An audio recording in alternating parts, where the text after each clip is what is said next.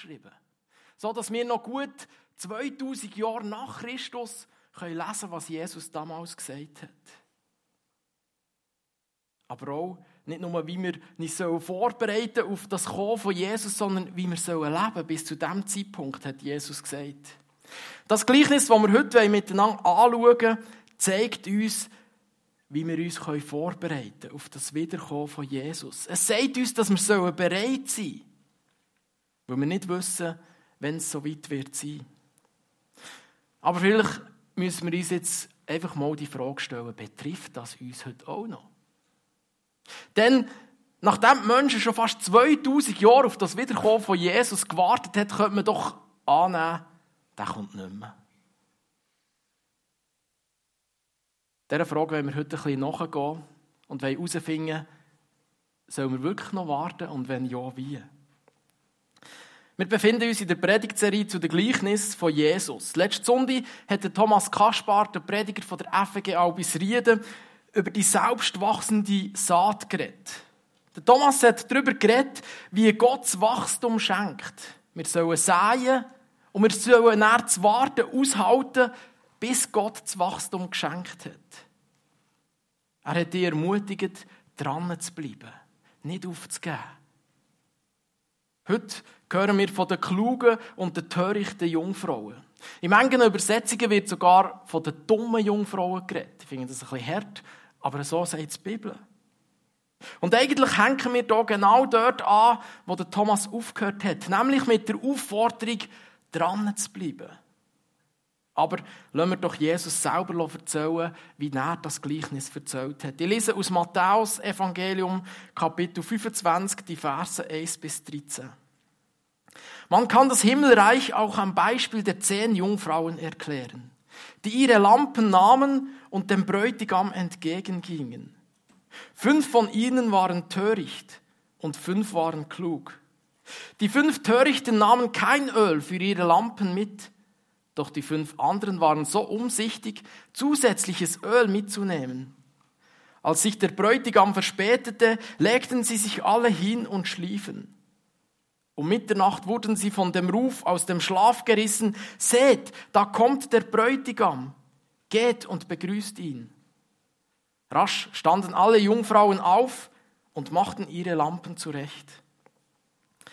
Da baten die fünf Törichten die anderen, gebt uns doch ein wenig von eurem Öl ab, sonst erlöschen unsere Lampen. Doch diese erwiderten, wir haben nicht genügend Öl für uns alle, geht und kauft euch welches. Aber während sie noch unterwegs waren, um Öl zu kaufen, traf der Bräutigam ein. Die, die zu seinem Empfang bereit waren, gingen mit ihm zur Hochzeitsfeier und die Tür wurde zugeschlossen. Als die anderen fünf Jungfrauen schließlich kamen, standen sie draußen und riefen, Herr, mach uns auf. Er aber antwortete, ich kenne euch nicht. Deshalb schlaft nicht ein und haltet euch bereit denn, denn ihr kennt weder den Tag noch die Stunde meiner Wiederkehr. Das Gleichnis fordert uns ziemlich raus. Es fordert uns raus, unser Feuer am Brennen zu behalten und jederzeit bereit zu sein. Wie wir das in unserem Alltag tun können, wollen wir in den nächsten Minuten bisschen genauer anschauen. Ich möchte als erstes einfach mal so ein die Ausgangslage von diesem Gleichnis mit euch zusammen anschauen. Es geht hier um eine Hochzeit. Und da fängt es schon mit dem ersten Problem an. Vor 2000 Jahren haben sie anders Hochzeit gefeiert als heute. Darum ist es wichtig, dass wir ein bisschen die Zusammenhänge verstehen. Was hat das zu dieser Zeit geheissen? Jesus verwendet hier ein Bild, das eigentlich alle verstanden haben zu dieser Zeit. Menschen haben Hochzeit gut kennt. Und wir müssen heute ein bisschen genauer herausfinden, was heisst das genau für uns. Für uns ist es heute ein bisschen schwierig, weil Traditionen ziemlich anders sind bei uns. In der damaligen Zeit war es üblich, dass der Bräutigam am Hochzeit zum Haus der Brut gegangen ist, um sie abzuholen. Sie zu sich heimzuholen. Da es in Israel im Sommer sehr heiß ist, geht man davon aus, dass die Hochzeitsfeier oft am Abend stattgefunden hat. Ich glaube, wir können das im Moment nachvollziehen. Äh, am Nachmittag um zwei gehen Hochzeit feiern ist nicht ganz so angenehm. Der Bräutigam geht mit, dem, mit der Die Brut geht mit dem Brütigam dann zum Haus vom Brütigam und die geladenen Gäste folgen ihnen nach. Das gibt einen grossen Festzug, bis sie bei dem Haus angekommen sind, wo das Hochzeitsfest vorbereitet worden ist. Das Fest hat damals auch mehrere Tage dauern, zum Teil bis zu einer ganzen Woche. Der Brütigam ist in dieser Geschichte ein Bild für Jesus. Jesus, der einmal wird zurückkommen auf die Erde und uns wird abholen, damit wir im Himmel mit ihm ein grosses Fest feiern können. Die Bibel lehrt, dass das Leben auf der Erde nicht unendlich lang wird weitergehen. Es wird ein Ende geben von dem Leben auf der Erde. Und Jesus wird kommen und wird uns an diesem Zeitpunkt zu sich holen. Jesus wird sichtbar erscheinen, wie er auch sichtbar in den Himmel zurückgegangen ist. Das Gleichnis zeigt jetzt also auf, dass es für uns Christen wichtig ist, bereit zu sein, wenn Jesus wiederkommt. Die zehn Jungfrauen warten jetzt also darauf, um sich dem Festzug anzuschließen. Oder vielleicht muss man eher sagen, um dem Festzug voranzugehen. Um bei diesem Hochzeitsfest dabei zu sein. In einem feierlichen nächtlichen Vakuumzug werden Brütigam und Brut zum Haus von dem Hochzeitssaal geführt. Es wird angenommen, dass die Jungfrauen oder Brutjungfern, wie man in anderen Übersetzungen lesen kann, mit ihren Lampen dem festlichen Umzug der Weg beleuchtet haben. Und wenn wir das als Bild sehen, dann verstehen wir auch, wie gravierend schlimm das, ist, wenn der Hälfte dieser Frauen das Licht ausgeht. Sie haben eine klare Aufgabe gehabt, und wenn ihre Lampen nicht brennen, können sie ihren klaren Auftrag nicht wahrnehmen. Es sieht nicht gut aus, wenn ihre Lampen nicht brennen. Darum verstehen wir vielleicht die Verzweiflung, die die Frauen haben, wo sie gemerkt haben, dass ihr, ihr Licht ausgeht. Im Hebräisch ist das Wort für junge Frauen und Jungfrauen das gleiche Wort. Damals ist es eigentlich normal dass junge, unverheiratete Frauen auch Jungfrauen waren. Darum ist das Synonym verwendet worden. Wir können aber auch einfach von jungen Frauen reden. Die jungen Frauen stehen sinnbildlich für alle Menschen auf dieser Erde. Wir alle, wir sind eingeladen, um beim Fest im Himmel dürfen dabei sein. Doch der Bräutigam verspätet sich. Nicht nur bis Mitternacht, sondern wir warten schon 2000 Jahre auf ihn. In dieser Geschichte kommt der Bräutigam um Mitternacht. Das ist nicht so weiter schlimm gewesen. Bei uns wäre jetzt das, glaube ich, ziemlich gravierend, weil wir halt Schweizer sind und uns klare Zeiten halten. Zu dieser Zeit war das noch ein bisschen freier. Zudem ist es ja nicht so schlimm. Ich meine, das Fest findet ja beim Bräutigam daheim statt. Das ist nicht ein Restaurant, das reserviert worden ist und wo man sich an Zeiten muss halten. Zudem geht ja das Fest eh eine ganze Woche lang. Also, das spielt es nicht so eine Rolle, bis das zwei, drei Stunden ändert anfängt oder später. Und ich kann mir auch gut vorstellen, dass sie zu dieser Zeit nicht einmal einen Zeitpunkt abgemacht haben. Sondern dass der Bräutigam gesagt hat, dem oben geht's los, seid parat, wenn ich komme. Und dann kommt er einfach, wenn er kommt. Während dem Warten ist fünf von diesen zehn Frauen das Öl für ihre Lampe ausgegangen. Weil das Öl von den klugen Jungfrauen nicht für beide gelangt hat, wird diesen fünf Frauen empfohlen, doch noch Öl zu kaufen. Ich weiß nicht, ob ihr euch schon mal überlegt habt, die haben mir überlegt, keine Ahnung, wo die um Mitternacht gehen, Öl kaufen. Aber zu dieser Zeit ist das gegangen und sie haben sich auf den Weg gemacht, um das Öl zu organisieren.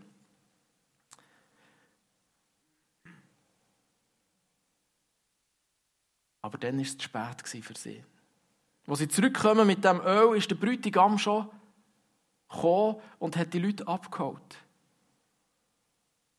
Die Geschichte tönt zuerst so wie ein freudiges, himmelreiches Gleichnis. Jesus wird einisch wiederkommen. Was für eine Freude! Er wird uns zu sich heimholen. Und wir dürfen mit ihm feiern, ein gewaltiges Fest. Jesus hat vor seinem Weggehen den Jüngern gesagt, dass er wird gehen, um das Fest vorzubereiten. Stellt euch mal vor, Jesus ist seit fast 2000 Jahren an einem Fest am Vorbereiten. Das muss ein wahnsinns gewaltiges Fest geben. Aber dann, am Schluss von dem Gleichnis, wird gesagt, dass es da Menschen gibt, die sich auch auf die himmlische Herrlichkeit gefreut haben. Und die werden vom Himmel ausgeschlossen. Das nur, weil ihnen das blöde Missgeschick passiert ist, dass sie in diesem dummen Moment nicht genug Öl hatten. Ist das nicht ein total unbarmherziger Gott, der so etwas macht?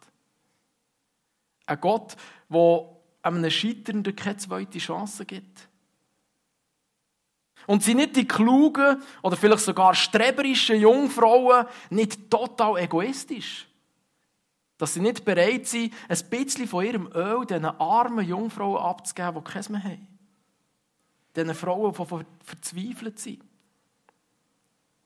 Ich hatte früher ein bisschen Mühe mit diesem Gleichnis, genau aus diesen Gründen.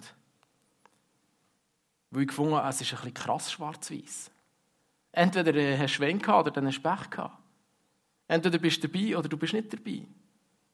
Ich habe aber schnell gemerkt, dass es nicht nur mir so geht, sondern auch ganz vielen anderen Menschen.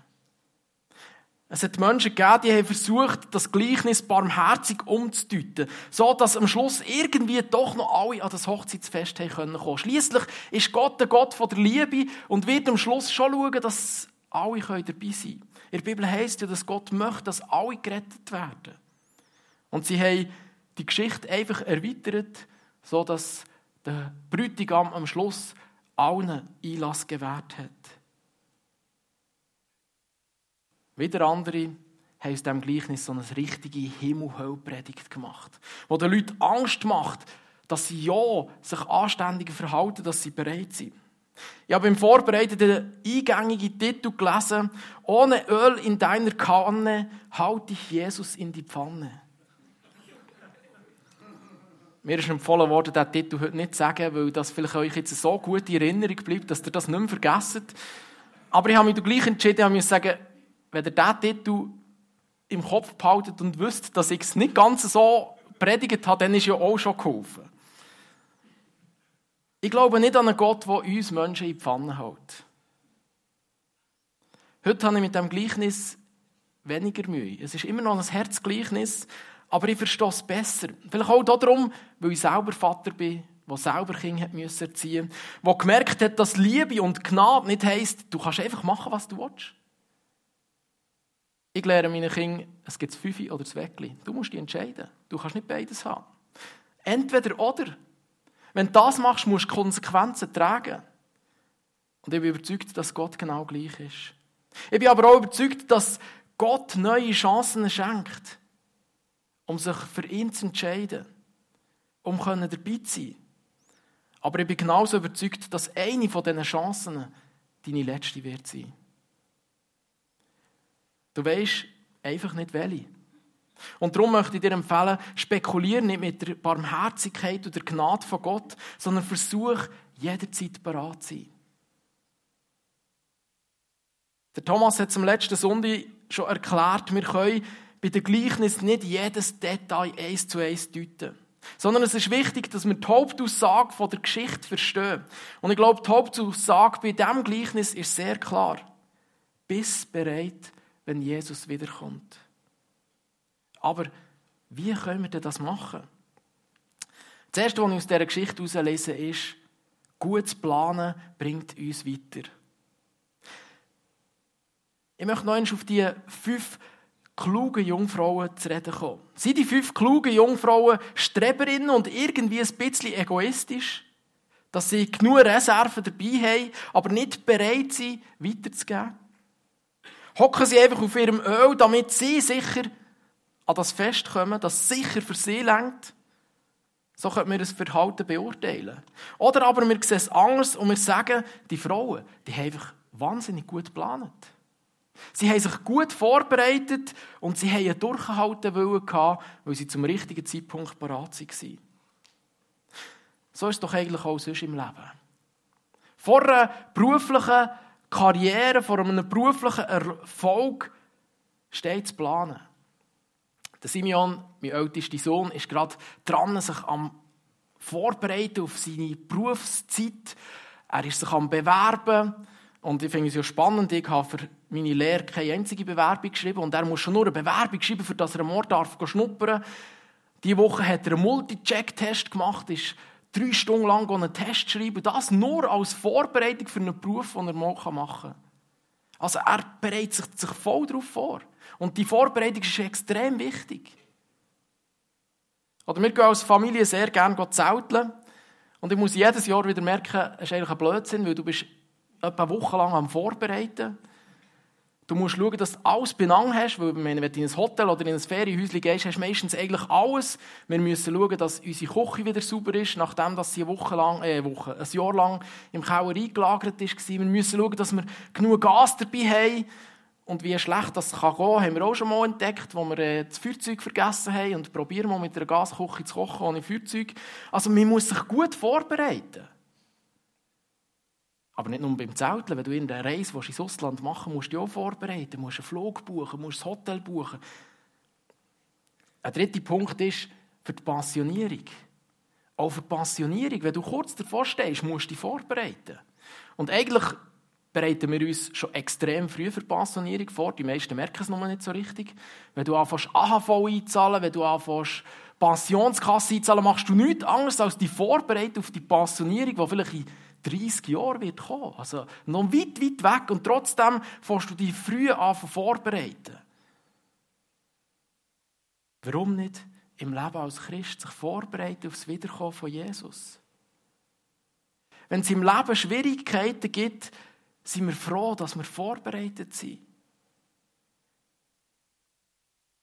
Dann hilft uns ein guter Plan und eine Motivation zum Durchhalten. Wenn wir einen klaren Plan im Leben haben, dann gibt uns das Sicherheit, ganz besonders in Zeiten, wo Schwierigkeiten kommen.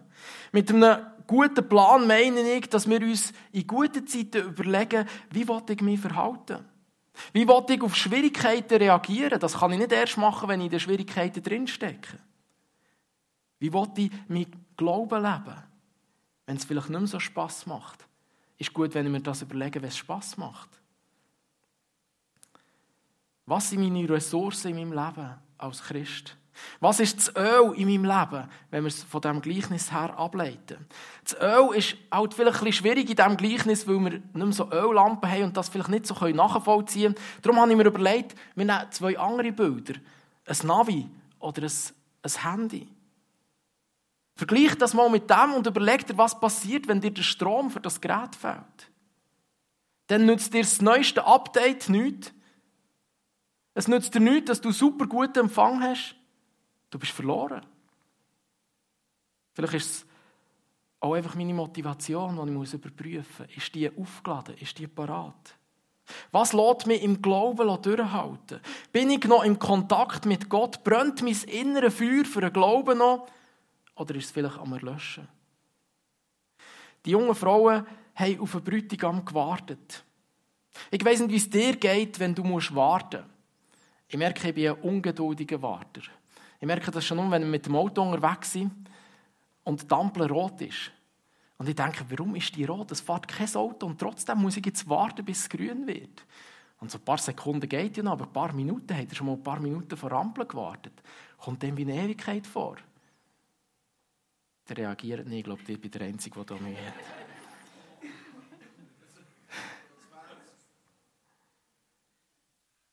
Oder auch wenn ich auf eine Person oder mit einer Person abgemacht habe und auf die Person muss warten. Ein paar Sekunden ist kein Problem. Schließlich lernt man ja Knickregeln. Es ist anständig, wenn man ein paar Minuten zu spät kommt als zu früh.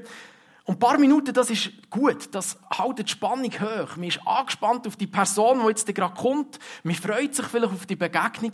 Was aber, wenn die Person nicht fünf Minuten, sondern eine halbe Stunde, eine Stunde auf sich warten Wie lange geht es, bis du denkst, pff, die hat es vergessen, die kommt eh nicht mehr, jetzt kann ich auch machen, was ich will. Oder wie lange wartest du weiter? Fünf von diesen jungen Frauen werden töricht genannt. Warum nur haben sie sich nicht genügend vorbereitet? Warum haben sie nicht genug Öl dabei gehabt? Warum die Nachlässigkeit? Am Geld wird es nicht gelegen haben, weil das haben sie auch gehabt, allem in Mitternacht noch Öl zu kaufen. Die Geschichte erzählt leider nicht, warum dass die zu wenig Öl dabei hatten. Ich finde es manchmal so spannend, so etwas zu hören. Aber ich habe mir überlegt und muss sagen, auch im Leben als Christ gibt es ganz, ganz viele verschiedene Gründe, warum dass wir das Feuer für Jesus verloren haben. Oder warum, um wieder zum Bild vom Handy zurückzukommen, warum dass unser Akku nicht geladen ist. Haben wir unser Anliegen für den Glauben verloren? Sind uns vielleicht ganz viele Sachen wichtiger gewesen? Ah, du hättest heute Morgen auch in die Body können. Ich bin heute Morgen neben der Body durchgefahren. Es war etwa 9 Uhr und das hat schon x Leute dort gehabt. Du hättest Möglichkeiten, um etwas anderes zu machen. Könnte es aber vielleicht auch die Sünde in unserem Leben sein, die wir zulassen und die unsere Beziehung zu Gott blockieren. Es gibt verschiedene Gründe, warum uns der Glaube irgendwie nicht mehr so wichtig ist. Die Frauen hoffen, dass die anderen fünf Frauen mit ihnen teilen, weil es bei ihnen nicht mehr längt. Doch sie bekommen eine Absage. Ganz einfach, geht nicht, weil es längt nicht für beide. Vom Handy kennen wir das. Es ist mega mühsam, wenn der Akku leer ist. Ich gehe mal davon aus, dass die meisten von euch gleich funktionieren wie ich. Ich lade mein Handy jede Nacht auf, damit es am Tag dann wieder parat ist. Und wenn ich es mal vergessen habe, dann habe ich sicher noch irgendwie eine Powerbank oder irgendetwas, das ich mitnehmen kann, damit mein Handy geladen ist. Damit es parat ist, damit der Akku voll ist. Denn ein leerer Akku ist etwas so mühsames. Da nützt dir auch der volle Akku von deinem Freund oder deiner Freundin nichts. Genau darum sorgen wir vor, dass wir parat sind. Wir überprüfen unseren Akku. Und wir wissen meistens ziemlich genau, wie viel das noch drin ist oder nicht. Und wir laden rechtzeitig den Akku aufladen. Wie ist es aber mit dem Akku von unserem Glauben, von unserem Leben? Tun wir auch den rechtzeitig aufladen? Haben wir auch dort eine Strategie, wie wir das machen, dass wir regelmässig laden? Oder eine Powerbank, die uns hilft, zu laden, wenn wir es vergessen haben? Der Akku ist eigentlich wie, wie das Öl von dieser Lampe, die wir schon ein bisschen angeschaut haben. Ich wage zu behaupten, dass die törichten Jungfrauen Menschen sind, die, die, die ein religiöses Leben führen. Sie haben sich vielleicht einmal für ein Leben mit Jesus entschieden, aber ihr Feuer haben sie irgendwie verloren. Oder ist sogar ausgegangen. Die fünf törichten Jungfrauen haben ernsthaft auf den Bräutigam gewartet. Sie haben auch ihre Lampen parat gehabt. Aber sie haben leider zu wenig Öl dabei gehabt. Ist ihnen vielleicht das Geld zu schade gewesen, um genug Öl zu kaufen? Oder sind sie vielleicht einfach gleichgültig gewesen und dachten, ja, irgendwie längt es dann schon? Obwohl sie sich bemüht haben, mit in dieser Nacht das fehlende Öl zu organisieren, werden sie abgewiesen, wo sie verzweifelt an dieser Tür vom Hochzeitssaal angeklopft haben. Ihr Fehler scheint nicht mehr wieder gut zu machen. Es gibt keine weitere Chance mehr für die Frauen. Die Jüngeren haben Jesus gefragt, wer kann denn überhaupt in den Himmel kommen? Darüber werde ich in zwei Wochen beim Gleichnis ein bisschen mehr dazu sagen. Aber ich finde, die Frage ist auch hier absolut treffend. Wer kann denn überhaupt gerettet werden, wenn diese fünf Frauen keine Chance mehr hatten? Jesus hat seinen Jüngern gesagt, seid klug. Seid kluge Menschen. Die klugen Frauen sind Menschen, die an Jesus geglaubt haben. Auch sie sind eingeschlafen. Auch ihnen ist das Warten auf einen Bräutigam nicht einfach gefallen. Auch sie haben es nicht einfach gefunden, zu aushalten und sich zu bereithalten. Und ich finde das extrem tröstlich bei diesem Gleichnis. Es geht nicht darum, dass wenn du einschläfst oder wenn es dir mal ein bisschen schlechter geht, dass du verloren hast, sondern Jesus versteht das. Aber sie haben sich vorbereitet auf diesen Moment. Sie waren parat, was losgegangen ist. Es sind Menschen, die Vergebung für ihre Sünde durch Jesus erlebt haben. So ist ihre Lampe, also ihr Leben, mit dem Heiligen Geist erfüllt worden. Der Heilige Geist ist die Kraft von Gott, die unseren Glauben möchte stärken, die unseren Glauben möchte am Brennen behalten. Der Heilige Geist wird in der Bibel auch mit dem Ölsymbol beschrieben. Jesus wird zu einem ungewissen Zeitpunkt, wo niemand kennt, auf die Erde zurückkommen. Er wird alle die, die an ihn glauben und denen ihre Lampen am Brennen ist, zu sich holen. Zu dem grossen Fest, wo Gott für uns vorbereitet. Die Lampe ist ein Bild für einen Glauben. Für einen Glauben von uns Menschen, wo wir parat haben können. Und der Glaube wird durch den Heiligen Geist, der für mich ein Bild vom Öl ist, am Brennen gehalten. Die verschlossene Tür macht deutlich, dass es mal ein zu spät wird geben. Für alle Menschen, die sich nicht für den Glauben an Jesus entschieden haben. wird es dann ewig vorbei sein. Aber eben auch für die Menschen, die es mit dem Glauben nicht wirklich ernst genommen haben. Die nicht bereit sind, wenn Jesus wiederkommt. Gott wird zu solchen Menschen die ein hartes Wort sagen, ich kenne dich nicht. Ich finde es spannend, dass Jesus das Gleichnis nicht den Menschen erzählt, die sich noch nicht für ein Leben mit Jesus entschieden haben, sondern er erzählt seinen Jüngern, seinen Freunden, denen, die mit ihm unterwegs sind. Eine Beziehung zu Gott kann nicht in letzter Sekunde noch so schnell, schnell aufbauen werden, sondern sie soll im Leben gelebt werden. Die Mutter Teresa hat das Gleichnis folgendermaßen erklärt. Die Öltropfen in unserem Leben sind die kleinen Dinge im täglichen Leben. Treue, kleine freundliche Worte, ein Gedanke an andere, unsere Art zu schweigen, zu sprechen und zu handeln. Ich glaube, ich kann noch ganz viele weitere Punkte aufzählen, die kleinen Sachen von unserem Leben. Ich glaube, ganz Unrecht hat sie nicht. Das Öl ist etwas, wo wir nicht einfach am Schluss noch so schnell, schnell kaufen können, sondern es ist etwas, wo wir in unserem Leben leben sollen. Etwas fehlt mir aber bei ihrer Erklärung. Und zwar, dass wir das nicht einfach aus uns heraus müssen tun. Wir müssen nicht Aktivismus leben und uns für Gott anstrengen sondern Gott hat uns seinen Helfer geschenkt. Der Heilige Geist, der uns möchte da drin unterstützen dass wir die kleinen Öltropfen können sammeln in unserem Leben. Jesus hat schon bei seiner Bergpredigt über die Klugheit von einem Menschen geredet. In Matthäus Evangelium Kapitel 7, die Verse 24 und 25 lesen wir, Wer auf mich hört und danach handelt, ist klug und handelt wie ein Mann, der ein Haus auf massiven Fels baut. Auch wenn der Regen in Sturzbächen vom Himmel rauscht, das Wasser über die Ufer tritt und die Stürme an diesem Haus rütteln, wird es nicht einstürzen, weil es auf Fels gebaut ist. Wer sein Leben aufs Fundament vom Glauben, also auf einen Fels baut, der hat eine gute Vorbereitung getroffen in seinem Leben. Vielleicht können wir das Bild besser verstehen, wenn wir mal so eine Baugrube anschauen. Gerade in unserer Nachbarschaft wird das Haus bauen. Und ich finde das so spannend, Nein, im Moment ist es so langweilig, aber ich finde es spannend, die Baustelle zu beobachten. Innerhalb von kurzer Zeit ist das alte Haus abgerissen worden, sie haben ein riesen Loch gegraben und sie karren dort Lastwagen her, Metall und Beton und der Kran fährt im Zeug um. Aber man sieht genau nichts. Dunger gibt es irgendwie so ein, ein Bödeli oder irgendetwas. Sie sind am Fundament bauen. Ich weiß ganz genau, wenn das Fundament mal fertig ist, wird auch noch ein paar Wochen dauern, dann geht das wahnsinnig schnell und das Haus wird wieder stehen. Aber das Fundament geht langsam.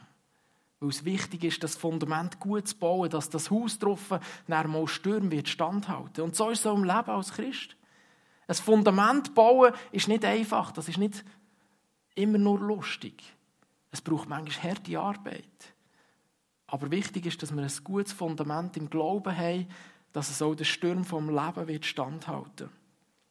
In Matthäus 24, Vers 44 sagt Jesus, ihr müsst jederzeit bereit sein, denn der Menschensohn wird kommen, wenn ihr es am wenigsten erwartet. Ich finde es ja lustig, ich bin in dieser Corona-Zeit immer wieder gefragt worden, was Mensch, kommt Jesus gleich? Und ich habe gesagt, wenn ich diesen Vers lese, dann glaube ich, Jesus kommt noch nicht. Wo jetzt denken alle, Corona, Krieg, Gefahr von einem dritten Weltkrieg, Atombomben. Ja, Jesus kommt sicher gleich. Ich glaube, es geht noch ein bisschen. Aber ich kann es nicht sagen, darum sind wir bereit. Vielleicht kommt er schon morgen. Aber glauben wir wirklich daran, dass Jesus schon morgen kommen könnte? Wir warten jetzt schon fast 2000 Jahre auf das Wiederkommen von Jesus. Wie sollen wir hier noch gut vorbereitet sein und wachsam sein, dass es jederzeit losgehen könnte? Ist es nicht fast wahrscheinlicher, dass ich irgendwie alt werde und irgendwann sterbe, als dass Jesus wiederkommt? Müsste ich mich nicht viel mehr auf meine Passion und auf mein Altwerden vorbereiten, als auf das Wiederkommen von Jesus? Für viele ist auch das Ende von ihrem Leben noch so irgendwie weit weg, dass sie auch dafür noch nicht jederzeit bereit sind. Auch wenn ich wüsste, dass in zwei Jahren die Welt untergehen würde, wäre ich denn wirklich jeden Tag bereit? Oder würden wir ein bisschen spekulieren, denken, jetzt genießen wir es ein Jahr dann haben wir dann noch ein Jahr, um uns vorzubereiten. Oder wie würden wir uns verhalten, wenn wir es genau wüssten? Dazu kommt ein wichtiger Aspekt in unserer heutigen Zeit. Wenn ich sehe, wie wir ständig abgelenkt sind, dann ist das Wachsamsein eine ziemlich grosse Herausforderung. Noch nie war die Ablenkung so gross wie heute. Noch nie sind wir mit so vielen Informationen und Bildern überhäuft worden wie der aktuellen Zeit. Wir wissen innerhalb von Sekunden, was am anderen Ende der Welt passiert. Leider wissen wir manchmal erst nach einer Woche oder zwei, was bei unserem Nachbarn passiert. Aber wir sind so überfüllt mit Informationen, was auf der ganzen Welt passiert. Das Unterhaltungspotenzial auch von unserer Freizeit ist schon fast endlos. Darum fällt uns immer wieder schwer, still zu werden und uns intensiv mit dem Glauben zu beschäftigen, darüber nachzudenken, was Gott uns in seinem Wort in der Bibel sagt. Wir können zwar im Internet zahllose Predigten hören, aber solche ersetzen das persönliche Nachdenken über Gott und die Bibel nicht. Fast immer, wenn Jesus auf die Endzeit zu reden gekommen ist, hat er darauf hingewiesen, wie wichtig es ist, geistlich wach zu sein, das Feuer am Brennen zu behalten, parat zu sein. Hey Leute, da sind wir gemeint. In diesem Gleichnis geht es um uns. Da geht es nicht in erster Linie um die Menschen, die noch in der Kirche sind, sondern es geht um uns. Jesus sagt uns, dass es verständlich ist, wenn wir müde werden wenn wir einschlafen. Das Leben hält uns manchmal so auf Trab. Wir sind mit so vielen Sachen beschäftigt. Ich hatte extrem strenge Woche, gehabt, viele Termine. Und heute Morgen wäre ich gerne einfach ein bisschen im Bett geblieben. Ich war müde und dachte, es wäre eigentlich noch einfach. Es wäre angenehmer. Das Leben als Christ, das plätschert manchmal auch einfach so dahin. Wir haben uns irgendwie so ein bisschen an unsere Routine gewöhnt. Und manchmal ist das Leben fast ein bisschen einschläfernd. Er muss leben als Christ. Und wisst ihr, was Jesus versteht das? Jesus hat die, die kluge Jungfrau verstanden, dass sie eingeschlafen sind. Aber sie waren parat. Sie haben darauf geachtet, wie sie gelebt haben, wie sie sich vorbereitet haben. Ich möchte dich darum ermutigen, versuch doch darauf zu schauen, dass dein Leben als Christ ein Abenteuer ist und bleibt. Gott sehnt sich danach, dass unser Feuer vom Glauben am Brennen ist und am Brennen bleibt. Etwas Neues anzufangen, das ist meistens aufregend und spannend. Und so war es auch bei den Frauen. Als sie angefangen zu warten, waren alle noch parat. Es waren alle noch dabei. Aber dann ist es langweilig geworden, es ist mühsam geworden. Die Leute mussten warten. Und dann waren die Hälfte der Leute nicht mehr parat. So ist es auch beim Leben als Christ. Das Kino war am Anfang spannend. Wir haben am Anfang, als wir im Kino angefangen haben, haben wir so viele Leute gehabt wie noch nie. Und jetzt ist es irgendwie so ein bisschen normal geworden, es plätschert so dahin. Wir kann jede Woche ins Kino, ich war noch nie so viel im Kino wie in dem letzten Jahr. Vielleicht ist es wieder mal dran, unser Leben als Christ zu erfrischen, dass es wieder spannend wird. Vielleicht fällt es dir schwer, die Bibel zu lesen. Dann versuch doch etwas Neues mal aus, was wieder spannend ist.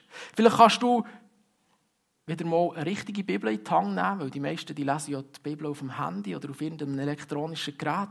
Vielleicht nimmst du nicht einmal eine richtige Bibel, vielleicht musst du sie zuerst abstauben, weil sie einfach ein lang im Büchergestell gestanden ist.